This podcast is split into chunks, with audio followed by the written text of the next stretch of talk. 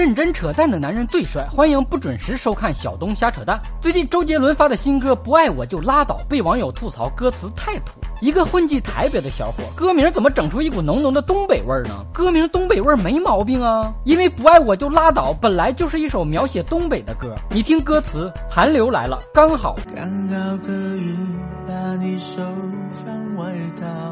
这是典型的东北爱情故事啊！东北小伙冬天帮东北老妹儿捂手，把不爱我就拉倒 MV 的画面配上二人转，毫无违和感。不信你看，一个小舞台，要要俩人唱起来，唱的是二人转，那么一呼呀呼嗨呀。周杰伦本人唱东北歌曲也挺对味儿啊。我叫小沈阳，眼睛小却有光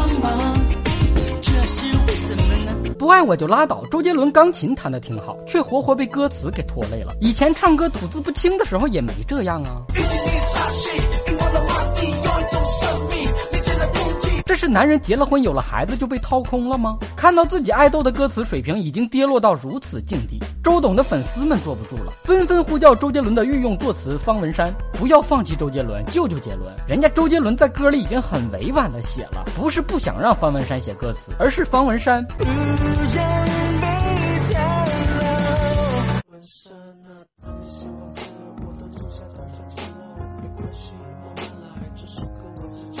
周杰伦也回应了，听歌不用太认真，爽就好。言外之意就是爱听就听，不爱听就拉倒。